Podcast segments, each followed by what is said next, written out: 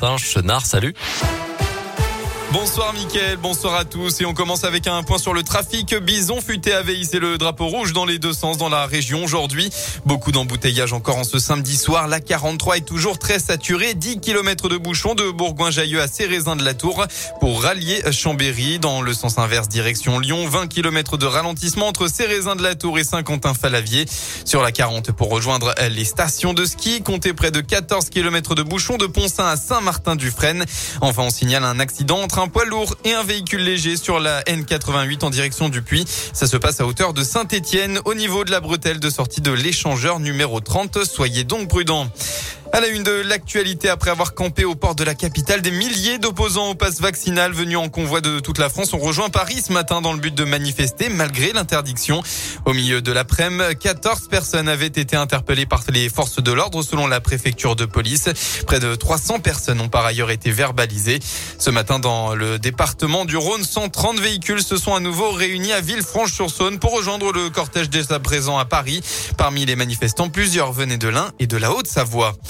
Dans la Haute-Loire, un incendie s'est déclaré tout à l'heure à Brioude, rue Pascal. C'est un bâtiment d'habitation à deux niveaux qui a été touché vers 13h40. Le feu s'est propagé à une habitation mitoyenne.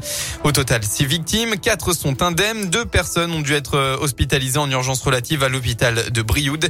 Il s'agit d'une femme de 64 ans et un homme de 82 ans.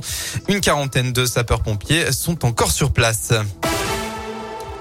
On passe au sport et on commence par du basket ce soir. 20e journée de championnat élite. La JL de Bourg reste sur deux défaites d'affilée et vont tenter de relever la tête.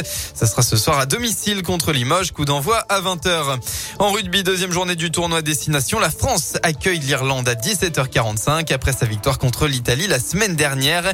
Et puis enfin, concernant les Jeux Olympiques, septième médaille pour l'équipe de France ce matin après plusieurs jours de disette depuis la dernière médaille. Hein, C'était mercredi dernier. Eh bien, c'est Quentin Fillon-Maillet qui a fini deuxième du homme en biathlon. Une nouvelle médaille d'argent pour le leader de l'équipe de France de biathlon après l'argent en relais mixte et l'or en individuel. À noter que dans la première épreuve de danse sur glace, la danse rythmique, Gabriela Papadakis et Guillaume Cizeron ont battu leur propre record du monde. Ils se sont donc directement placés en tête du classement. Il faudra attendre lundi prochain pour la danse libre. Voilà pour l'essentiel de l'actualité. La météo pour votre dimanche en Auvergne-Rhône-Alpes. Une suite logique à aujourd'hui. C'est une bonne nouvelle. Le soleil sera de nouveau présent demain partout dans la région. En revanche, le vent va lui se lever en milieu de matinée. Des rafales sont attendues jusqu'à 65 km heure par endroit. Des rafales qui s'intensifieront dans la nuit et qui pourraient atteindre 80 km dans la Loire.